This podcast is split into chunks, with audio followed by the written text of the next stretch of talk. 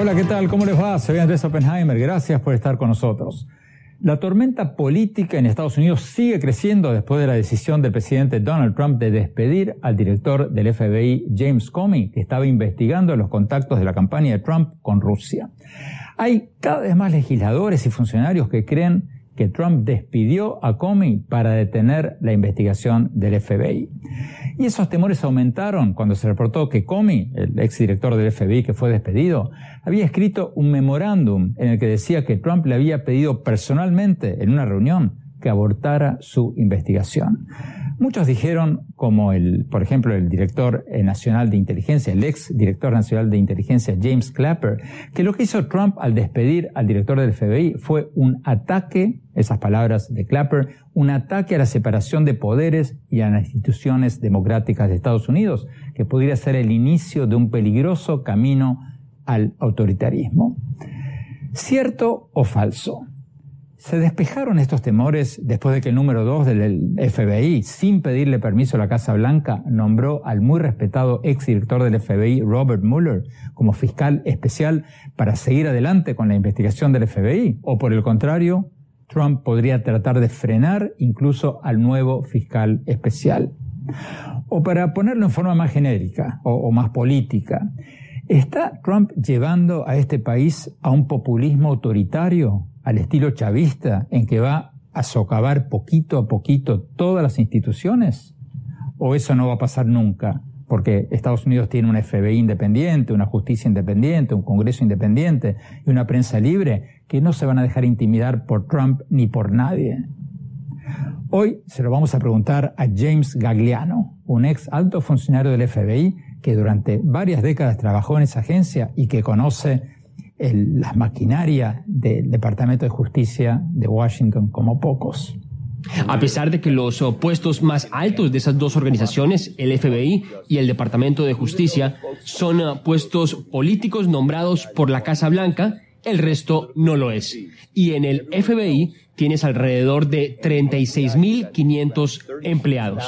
No importa quién está al mando, no importa quién sea nombrado, nada va a cambiar la dirección de las investigaciones que están en curso e investigaciones que podrían surgir en el futuro.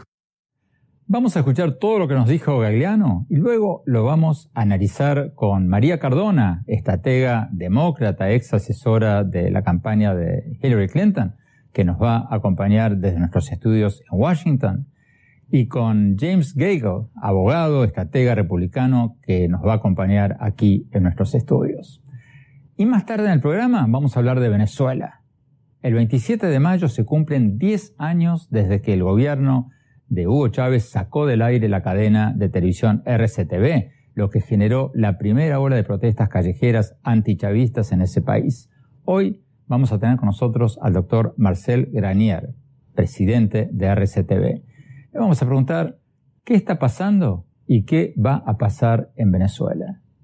La información está muy limitada, hay muchísima autocensura en el país, hay muchísima persecución, hay tuiteros presos, por ejemplo, y hay una persecución constante a, todos los que luchan por, por, la libertad y por la información. De manera que es muy, es muy difícil estar enterado. El, sistema de, Internet venezolano es el, más atrasado de, América Latina. Bueno, empecemos con la entrevista con James Cagliano, el ex alto funcionario del FBI. Veamos lo que nos dijo cuando le preguntamos sobre el despido del ex director del FBI, James Comey. Veamos.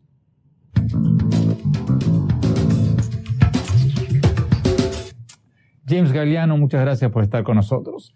Por favor, ayúdenos a entender cómo funciona el FBI, porque hay una creciente percepción de que el presidente Trump despidió al ex director del FBI, a James Comey, porque Trump quería detener la investigación del FBI sobre los lazos entre su campaña, entre la campaña de Trump y el gobierno ruso. Y entonces Trump habría querido nombrar un incondicional suyo como nuevo director del FBI para frenar esa investigación. ¿Qué posibilidad cree usted hay de que el próximo presidente, el próximo director del FBI, que será nombrado por Trump, detenga esta investigación? Bueno, Andrés, creo que puedo esclarecer algunas nociones para tu audiencia. Y la primera es que el FBI como institución es un cuerpo apolítico de investigadores de carrera que trabajan en conjunto con los fiscales de carrera del Departamento de Justicia. A pesar de que los puestos más altos de esas dos organizaciones, el FBI y el Departamento de Justicia, son puestos políticos nombrados por la Casa Blanca, el resto no lo es. Y en el FBI tienes alrededor de 36.500 empleados.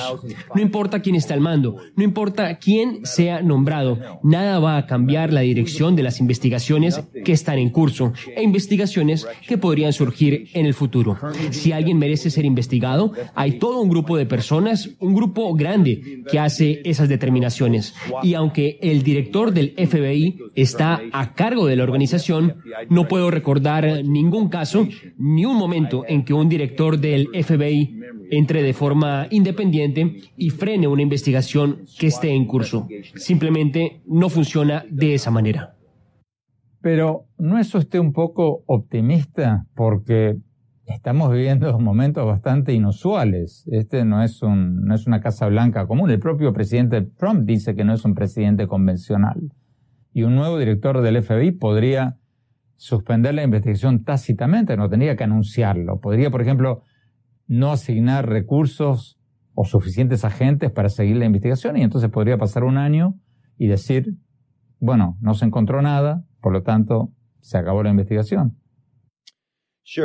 Claro, y entiendo por qué podría haber eh, especulaciones o conjeturas en ese sentido. He pasado 25 años en el FBI, en varios lugares, desde Nueva York hasta Europa, lugares en África y Oriente Medio, incluso el año pasado en la Ciudad de México, trabajando como director del FBI, como representante directo para el gobierno mexicano, así como para las fuerzas de seguridad mexicanas. Y, como le dije a mis colegas en la Ciudad de México en numerosas ocasiones, el FBI tiene una serie de diferentes puestos y diferentes oficinas cada una de esas oficinas tiene investigadores de carrera y fiscales de carrera. No estoy sugiriendo que el director del FBI es una figura decorativa, no en absoluto. Ellos marcan el rumbo, ellos dirigen el barco, pero sería altamente improbable, y como dije, tengo 25 años en el FBI, que detengan una investigación. Y creo que con todas las filtraciones que hay actualmente en Washington en este momento, si eso ocurriera, no puedo imaginar que no saldría alguien al frente ya fuera en el Departamento de Justicia o en las filas del FBI, que saliera y dijera, esto es lo que está pasando. No me puedo imaginar a la gente del FBI haciendo otra cosa. Es gente que promete su fidelidad, no a un político, no a un rey, sino a la Constitución de los Estados Unidos y al lema del FBI, que es fidelidad, valentía e integridad. Y la integridad significa que somos honestos y veraces en la búsqueda de la justicia. Seguimos las pruebas y si hay evidencia que sugiera que el equipo de transición de Trump o el presidente estuviera en eh, connivencia con los rusos, eso saldrá en una acusación. Y si no hay evidencia de eso, saldrá también. Pero, pero, perdone, James Gagliano, como mínimo, como mínimo, un nuevo director del FBI nombrado por Trump, un incondicional del presidente, podría por ejemplo, cortar los recursos para esa investigación, asignar agentes a otras prioridades, decir que hay problemas más importantes. Andrés, eso es correcto. Bajo estas circunstancias y bajo los tiempos actuales en los que estamos viviendo, no puedo comprenderlo. De hecho, si usted vio al director adjunto del FBI, que ahora es el actual director interino del FBI, Andy McCabe, testificando ante el Comité de Inteligencia del Senado el otro día, una de las cosas que le pidieron repetidamente los senadores de ese comité fue nos notificará si hay algún cambio en la investigación actual en ese caso. Y el director interino del FBI aseguró en repetidas ocasiones a los miembros del Senado que le preguntaron eso y dijo, lo haré absolutamente. Prometo que lo haré. No estoy redirigiendo recursos, no estoy limitando ningún recurso y en el caso de que necesitemos más recursos para esta investigación y no pueda conseguirlos desde dentro, volveré al Congreso y los pediré. No puedo imaginar este procedimiento de una manera diferente. Y cuando un nuevo director entra en juego, si va a tomar algún movimiento sin precedentes para decidir detener una investigación, le garantizo que esto llegaría al Congreso. El Congreso tiene un interés directo en esto, obviamente en tiempos difíciles, y eso estaría en primera fila.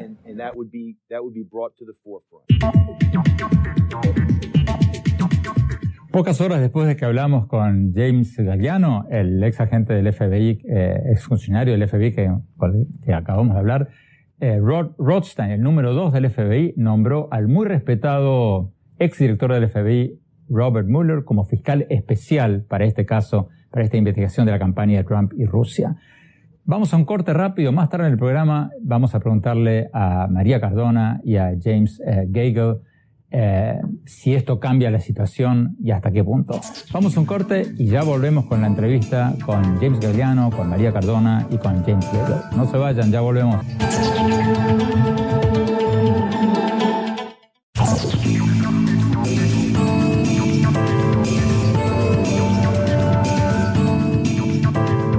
Por seguir con nosotros. Estamos analizando si el despido del exdirector del FBI, James Comey, logrará detener la investigación del FBI a los posibles lazos de la campaña de Trump con Rusia. Sigamos con la entrevista con el ex alto funcionario del FBI, James Laviano, que hicimos hace pocas horas. Veamos.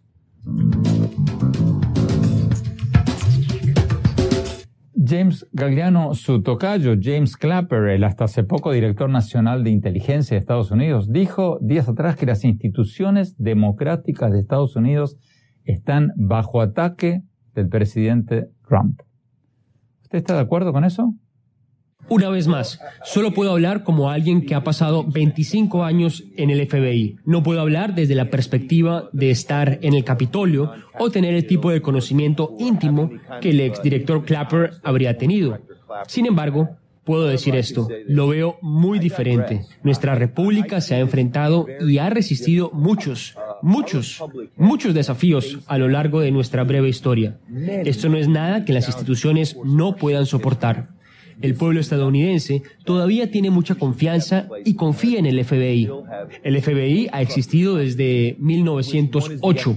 Solo ha habido siete directores en toda la historia del FBI, que tiene más de un siglo de antigüedad. Sé que el público estadounidense todavía confía en el FBI. Sé que el público americano tiene confianza en las instituciones como el Departamento de Justicia, que están obligados a procesar cualquier tipo de violación de delitos federales. Si hay algún crimen allí, ellos serán investigados por el FBI, serán procesados por el Departamento de Justicia. Así que voy a decir que el exdirector Clapper y yo vamos a diferir en esto. Tenemos una diferencia de opinión en ese sentido. El presidente Trump escribió en Twitter hace pocos días diciendo que había grabado una conversación suya que tuvo en su despacho con el exdirector del FBI, James Comey. ¿Es legal eso? Que un presidente grabe a su jefe del FBI? Cada estado tiene diferentes leyes con respecto al monitoreo consensuado. Solo hay 11 estados en Estados Unidos que requieren un monitoreo consensual de dos partes. Si una de las partes está siendo grabada, ambas partes tienen que dar su consentimiento. En el caso de Washington, D.C. o en Virginia o en Nueva York, si se llevó a cabo allí, esos no son estados donde se aplica el monitoreo consensual de ambas partes. Por lo que si es concebible, bueno, es en el sentido de que sería legal. ¿Es probable? ¿O probablemente? ¿O es realidad? No puedo entender eso. He oído conjeturas que bien, el director del FBI podría haber grabado al presidente. De ninguna manera. He oído conjeturas de que tal vez el presidente estaba monitoreando las líneas, o tal vez estaba grabando una conversación en la oficina oval, o tenía en una cena. No puedo hablar de lo que ha hecho el presidente. Sé que algunas cosas están grabadas como algo normal en el Capitolio y en la Casa Blanca, y otras cosas no. Lo encontraría altamente inverosímil si eso sucedió. Usted dice que no está de acuerdo con el exdirector de inteligencia Clapper eh, en el sentido que las instituciones democráticas de Estados Unidos están siendo atacadas por el presidente Trump. Pero mucha gente que nos está viendo debe estar sacudiendo la cabeza con mucho escepticismo, porque muchos recuerdan que, por ejemplo, Cuando Hugo Chávez comenzó su gobierno en Venezuela, también decía que era un demócrata, que no iba a interferir con las instituciones independientes y bueno, poco a poco, poquito a poquito recortó los poderes de todas las instituciones independientes. ¿Qué le hace pensar a usted que Trump no está haciendo lo mismo, no está empezando a hacer lo que dijo James Clapper, el exdirector de inteligencia, una especie de golpe de Estado en cámara lenta? Esa es una pregunta interesante, Andrés. Y no puedo afirmar ser un eh, erudito en la política latinoamericana. Sí sé un poco sobre la región y creo que sería difícil comparar a el comandante con el presidente Trump. Estás comparando un déspota o un dictador socialista con un presidente estadounidense debidamente elegido. Y si estamos de acuerdo o no con este presidente, nuestro país es una república representativa, es una democracia, tenemos controles y equilibrios. Hay un famoso dicho que dice, el poder corrompe, el poder absoluto absolutamente corrompe. Es por eso que no encontrarás ningún déspota o dictador a lo largo de nuestra historia que alguna vez eh, haya reinado y que nunca termine bien. Y el Estado fracasado de Venezuela es un ejemplo perfecto de eso. Creo que lo que la gente necesita entender, y de nuevo, tengo mucha empatía y afinidad con la gente de América Latina. Pasé un año allí. He viajado allí muchas veces, pero pasé un año viviendo dentro de la Ciudad de México. Y yo solía tener conversaciones todo el tiempo con respecto a las próximas elecciones estadounidenses. Y yo le dije a todo el mundo con quien hablaba, hay gente en este país que se habría molestado si Hillary Clinton hubiese sido elegida. Había gente que estaba enojada ahora porque Donald Trump ha sido elegido. El ciclo americano de la democracia es uno que si alguna vez va demasiado lejos en un extremo u otro, en el continuo político, el péndulo tiende a retroceder. Así que si vamos demasiado lejos hacia la izquierda, eso termina, y si vamos demasiado lejos hacia la derecha, se autocorrige. Creo que la gente en América Latina necesita entender que siempre tendrán un amigo en los Estados Unidos, especialmente en el gobierno de los Estados Unidos. Valoramos esa relación y no puedo anticipar un cambio, no importa quién sea el nuevo director del FBI. Vamos a Washington. María Cardona, ¿hubo un ataque a las instituciones democráticas de Estados Unidos, como dijo el exdirector de inteligencia James Clapper? ¿Tú crees que lo hubo? Mira, en mi opinión, sin duda de que Donald Trump ha tratado de atacar las instituciones de Estados Unidos. Vimos en, en sus pasadas acciones que ha atacado eh, jueces, ha atacado las cortes, que han dicho que sus acciones, por ejemplo, para prohibir que los musulmanes vengan aquí a Estados Unidos son acciones inconstitucionales. Él, al ver eso, ha atacado esas cortes y esos jueces que han decidido eso. Entonces, él trata, él ha intentado, pero yo estoy de acuerdo con el señor Galeano que nuestras instituciones y nuestra democracia, gracias a nuestros fundadores, es mucho más fuerte mucho eh, más durable que solamente una persona, aunque esa persona sea el presidente de Estados Unidos.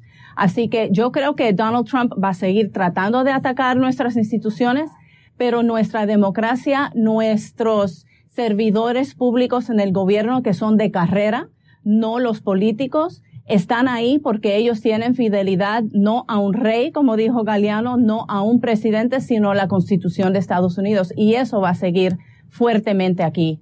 James Gagel, ¿hubo un ataque a las instituciones democráticas o no? Esto para mí es una cacería de brujas que jamás he visto en mi vida uh, en los Estados Unidos. Uh, el director de FBI sirve al placer del presidente. Es un, es un, es un puesto ejecutivo nombrado por los políticos. Tiene un término de 10 años máximo. Habíamos visto seis directores antes, desde 70, año 72, cinco interinos, 11 personas han estado en este puesto.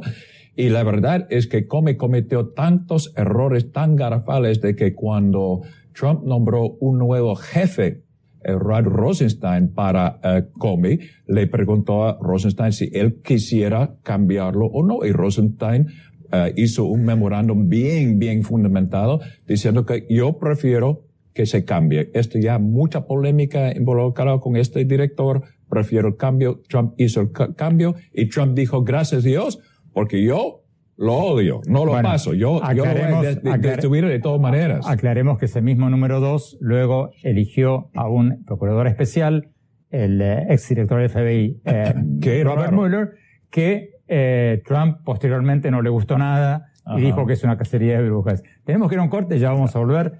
Vamos a un corte y seguimos con la discusión. Ya volvemos.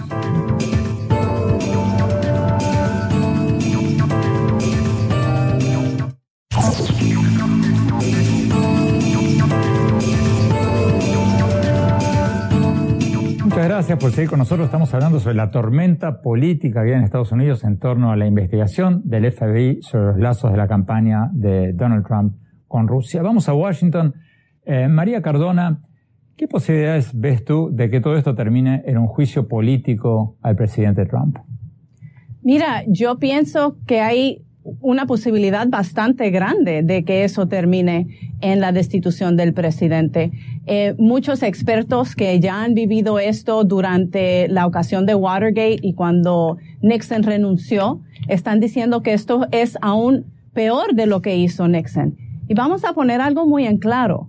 Aunque eh, mi amigo ahí contigo eh, está tratando de echarle la culpa al señor Rosenstein, el mismo Trump dijo en una entrevista en la televisión que la razón por la cual él echó al director Comey fue porque no le gustaba la investigación eh, que él estaba haciendo acerca de sus enlaces, sus posibles enlaces con Rusia. Así que lo hemos oído del mismo Trump.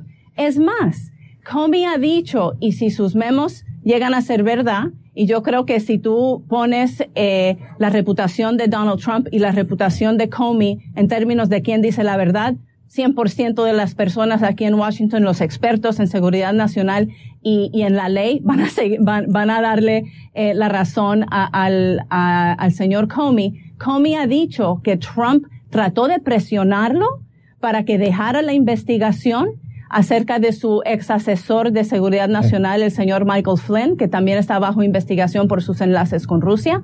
Él trató de presionarlo también para que Comey dijera que él es eh, leal a Trump. Y cuando él no hizo ninguna de esas dos cosas, fue entonces que lo votó. Eso no es nada menos que la obstrucción a la justicia, un delito sumamente grave al cual definitivamente puede llegar a que Donald Trump sea destituido como presidente de Estados Unidos. James Gagel, su respuesta. Te tengo una primicia. Eh, Hillary Clinton perdió la elección. Todo esto está a raíz de la pérdida que los demócratas no aceptan. Como no aceptan la voluntad del pueblo, su deber ahora, su actividad ahora, es sabotear la democracia. Eh, Eso es una cambiar fantasía. y no respetar el, el deseo del pueblo. Todo esto tiene que ver con esto.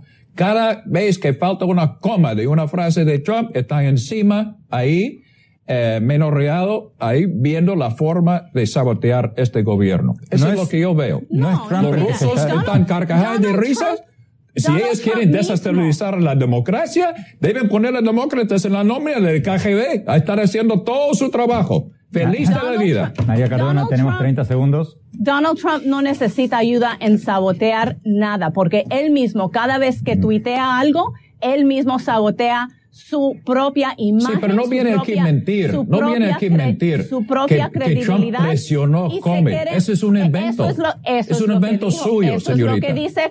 No, no, no. No, ese es un invento Eso es- suyo. Eh, James, eh, Eso para, para aclarar y poner las cosas en el récord, eso fue reportado por todos los periódicos de Estados Unidos. Muchas gracias. James Comey, que Andrés. estuvo en la sala Claro con Trump, sí. no lo ha desmentido. Sí. Seamos-. Ya, ¿No han Washington Post no? reportó que Comey pidió más recursos. Esta historia es falsa. Pero no, no me está respondiendo la pregunta. Ah, perdón. La pregunta es, todos los medios de Estados Unidos reportaron eso y James Comey, que es el único que estuvo en la reunión con Trump, no lo ha desmentido. ¿No le parece es. eso? James Comey, según un memorándum que nadie ha visto, pero según el memorándum Comey puso Que él no ha en su propio memorándum, que él dice no ha que desmentido. Trump dijo, Trump dijo, ojalá que no no, no, no vas más allá con esa persona que es buena gente. Los fiscales escuchan todo esto todos los días, escuchan esto. Bueno, Por favor, que, seas, que seas gentil con, este general que ha sido buena gente. James María Cardona nos dicen que ya se nos acabó el tiempo. Esto va a seguir durante meses y no años.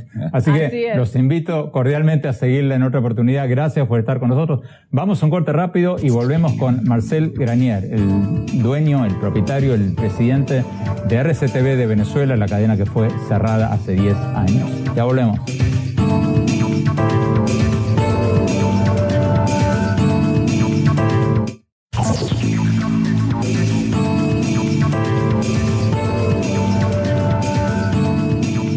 Gracias por seguir con nosotros. Se están cumpliendo 10 años del cierre de RCTV en Venezuela. Como muchos de ustedes recuerdan, el fallecido presidente Hugo Chávez le suspendió la licencia, no se la renovó. Eso generó la primera ola de protestas estudiantiles en Venezuela y una serie de restricciones a la prensa que incluyeron más recientemente la censura a CNN en español en ese país. Hoy tenemos con nosotros al doctor Marcel Granier, el presidente de RCTV. Vamos a ver lo que nos dijo cuando hablamos con él hace pocas horas. Veamos.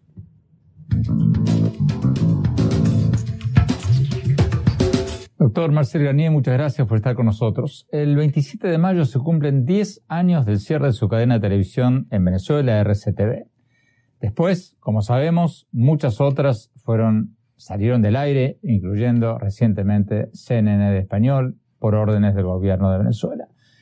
Acaba la pregunta, ¿cómo se informan hoy los venezolanos? ¿Hasta qué punto tienen acceso a televisión independiente o Internet para mantenerse informados, por ejemplo, por el canal de Internet de CNN. ¿Saben lo que está pasando en Venezuela?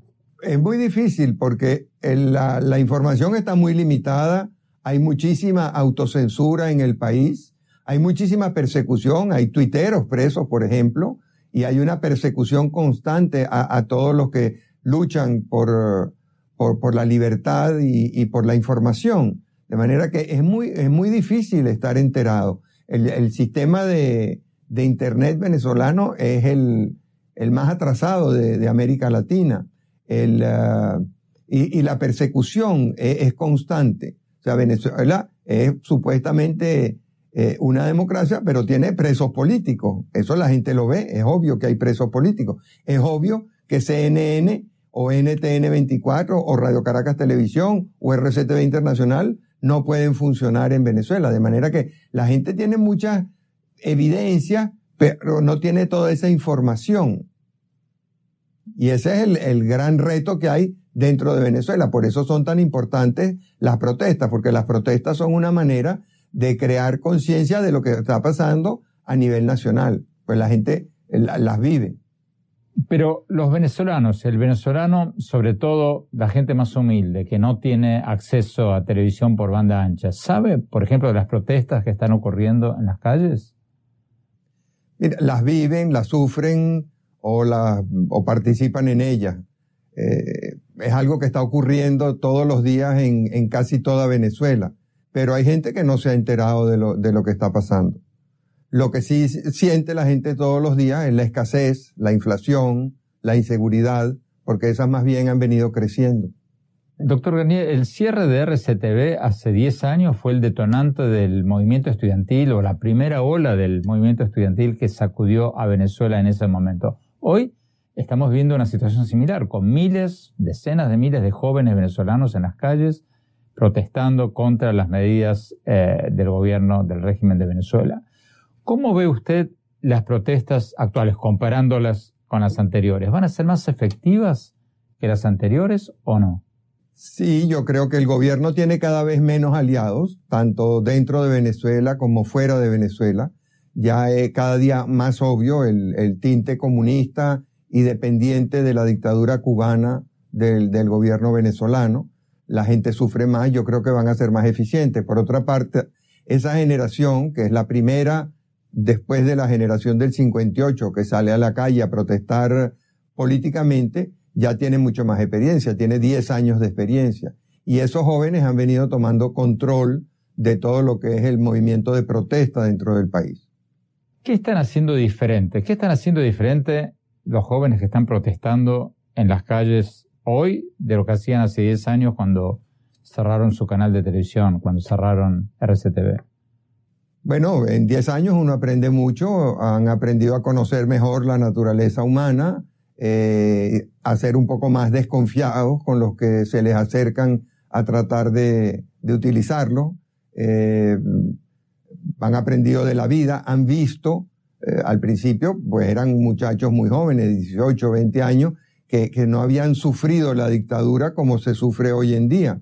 Han visto el deterioro del país, ya no es algo que les están contando, ya es algo que ellos están viendo, que están viviendo. O sea, se gradúan de la universidad, es muy difícil conseguir un trabajo digno, eh, es muy difícil comprar comida, es muy difícil comprar medicina. Están, están viendo todo el padecimiento que hay en, en el país y tienen mucho más experiencia política, han, han ampliado sus redes entre ellos y son mucho más e-, eficaces que de lo, de lo que pudieron ser en aquella época.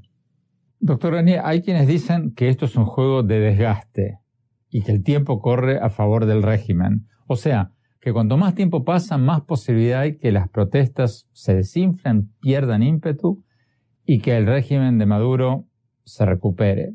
¿Qué responde usted a ese argumento de que el tiempo corre a favor del régimen de Venezuela?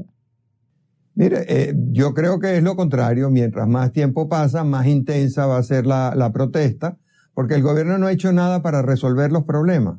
Ahora están con esa eh, convocatoria, una supuesta constituyente. Eso no resuelve ningún problema. Los problemas de la gente son el costo de la vida, la inseguridad, la, escasez, y, mientras más tiempo pase, eso se pondrá más en evidencia. Por otra parte, estamos viendo el, saqueo del Estado venezolano, que es cada día más obvio.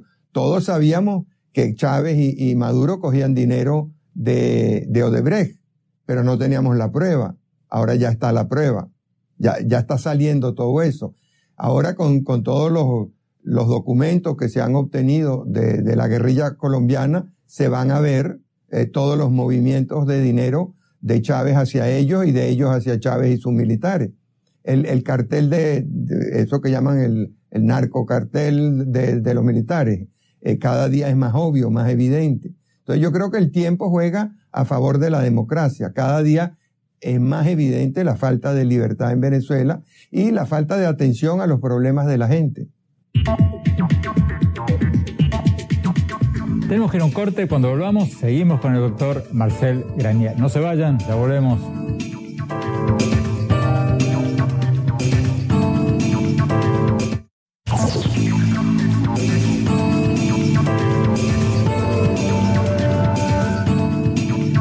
Gracias por seguir con nosotros. Estamos hablando con el doctor Marcel Granier, el presidente de la cadena de televisión RCTV en Venezuela. Hablamos con él con motivo de cumplirse esta semana el décimo aniversario desde que la cadena de televisión fue sacada del aire por el gobierno de Hugo Chávez. Sigamos viendo la entrevista.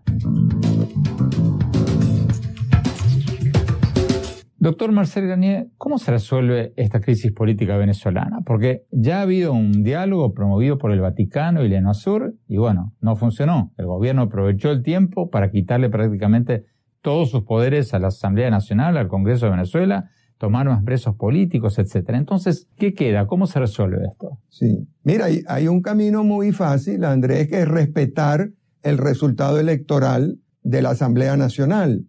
Eh, eh, eso con, respetar eso, ya las cosas empiezan a funcionar mejor. Con permitir que la Asamblea cumpla con sus funciones, muchos de los problemas que tenemos se resolverían. Con liberar a los presos políticos, muchos de los problemas que tenemos se resolverían. O sea, el camino está, es simplemente respetar las leyes, hay que convocar unas, eh, unas elecciones que corresponden este año, pues convocarlas, no seguir poniendo obstáculos, no seguir en una provocación permanente. Yo creo que el, el gran error del gobierno es este sistema de enfrentamiento permanente. La gente quiere salir a protestar pacíficamente, la respuesta del gobierno es provocarlo, sacar a la tropa. En ninguna parte del mundo, y en Venezuela específicamente está prohibido, el ejército, las fuerzas militares pueden eh, son, las encargadas de, mantener el orden en las manifestaciones públicas.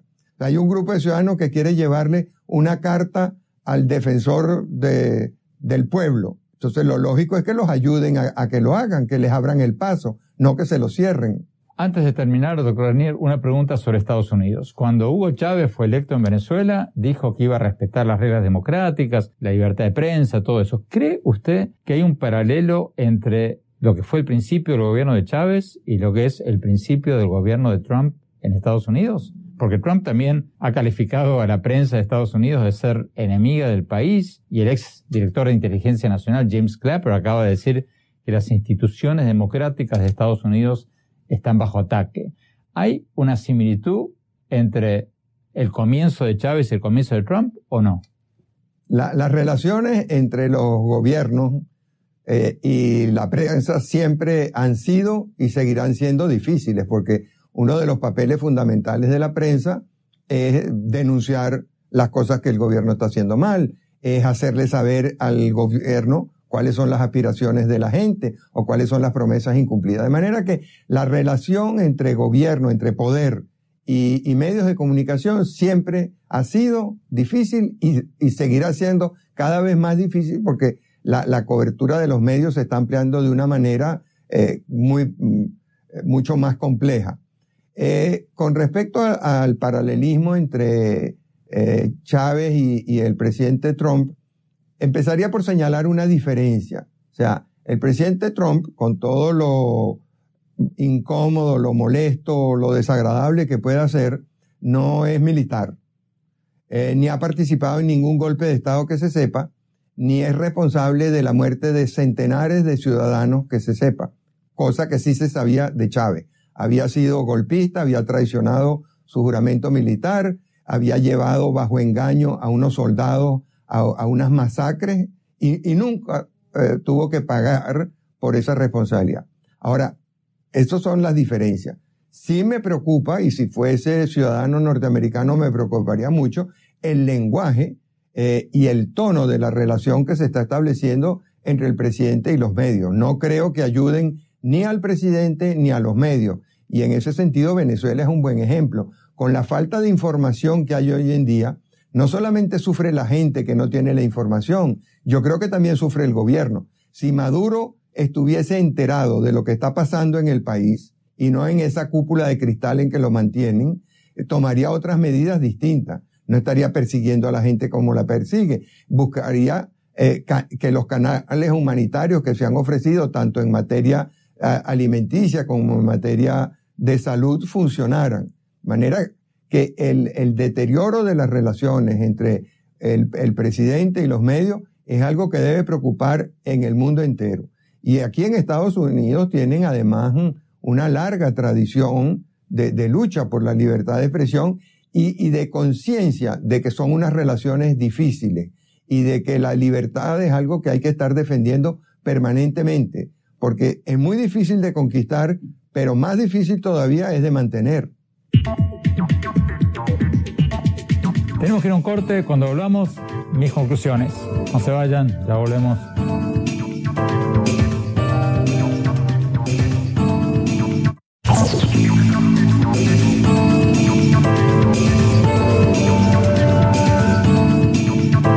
Muchas gracias por habernos acompañado y no se olviden de seguirnos en nuestro Twitter, arroba Oppenheimer y en nuestra página de Facebook, Andrés Oppenheimer, y en nuestra página de internet, andresoppenheimer.com. Si se registran ahí en nuestra página de internet, les vamos a mandar por email todas las semanas mis columnas del Miami Herald y nuestros últimos programas de televisión. Les recuerdo la dirección es andresopenheimertodoseguido.com. Bueno, mi conclusión sobre la tormenta política que hay en Washington tras la decisión del presidente Trump de despedir al director del FBI, James Comey. Como decíamos al principio del programa, hay fuertes sospechas de que Trump lo echó para detener la investigación del FBI sobre los posibles lazos de la campaña de Trump con Rusia antes de las elecciones del año pasado, en que según las agencias de inteligencia de Estados Unidos, las 17 agencias, Rusia habría hackeado los emails de la campaña de Hillary Clinton, se los dio a Wikileaks y ayudó así a ganar a Donald Trump. El exdirector nacional de inteligencia, James Clapper, dijo que el despido del exdirector del FBI fue un ataque a las instituciones democráticas de Estados Unidos, porque los directores del FBI tienen mandatos de 10 años y son figuras semi-independientes. Pero, ¿podría Trump frenar la investigación del FBI? Como nos dijo en el programa de hoy el exfuncionario del FBI James Gagliano, yo creo que sería muy, pero muy difícil que eso pueda suceder. Trump puede, podría nombrar, poner un incondicional como director del FBI, pero va a ser muy difícil que pueda desviar o desactivar la investigación. ¿Por qué? Porque hay unos 36.000 agentes y funcionarios en el FBI que tienen muy metido en la cabeza que le deben su lealtad a la Constitución y no al presidente. Y lo probaron la semana pasada cuando el número 2 del FBI, sin avisarle a la Casa Blanca, nombró al muy respetado exdirector del FBI, Robert Mueller, como fiscal especial independiente para el caso de los lazos entre la campaña de Trump y Rusia. Mueller es un fiscal súper independiente, súper respetado, con gran apoyo de los dos partidos en el Congreso, y lo más probable es que no va a permitir que la Casa Blanca interfiera en absoluto en su investigación. Y si lo echaran, el FBI tarde o temprano filtraría su información a la prensa y la prensa seguiría con la investigación. O sea, creo que las cosas van a salir a la superficie de una manera u otra. Por ahora, el sistema de separación de poderes y de pesos y contrapesos está funcionando, aunque está aguantando un embate pocas veces visto en la historia reciente de este país. Puede que la investigación del FBI concluya que Trump no hizo nada ilegal, o que sí, pero va a ser muy difícil que la puedan frenar. No van a poder darle un carpetazo. Este es un escándalo que puede durar años, pero que recién empieza. Gracias por habernos acompañado. Hasta la semana próxima.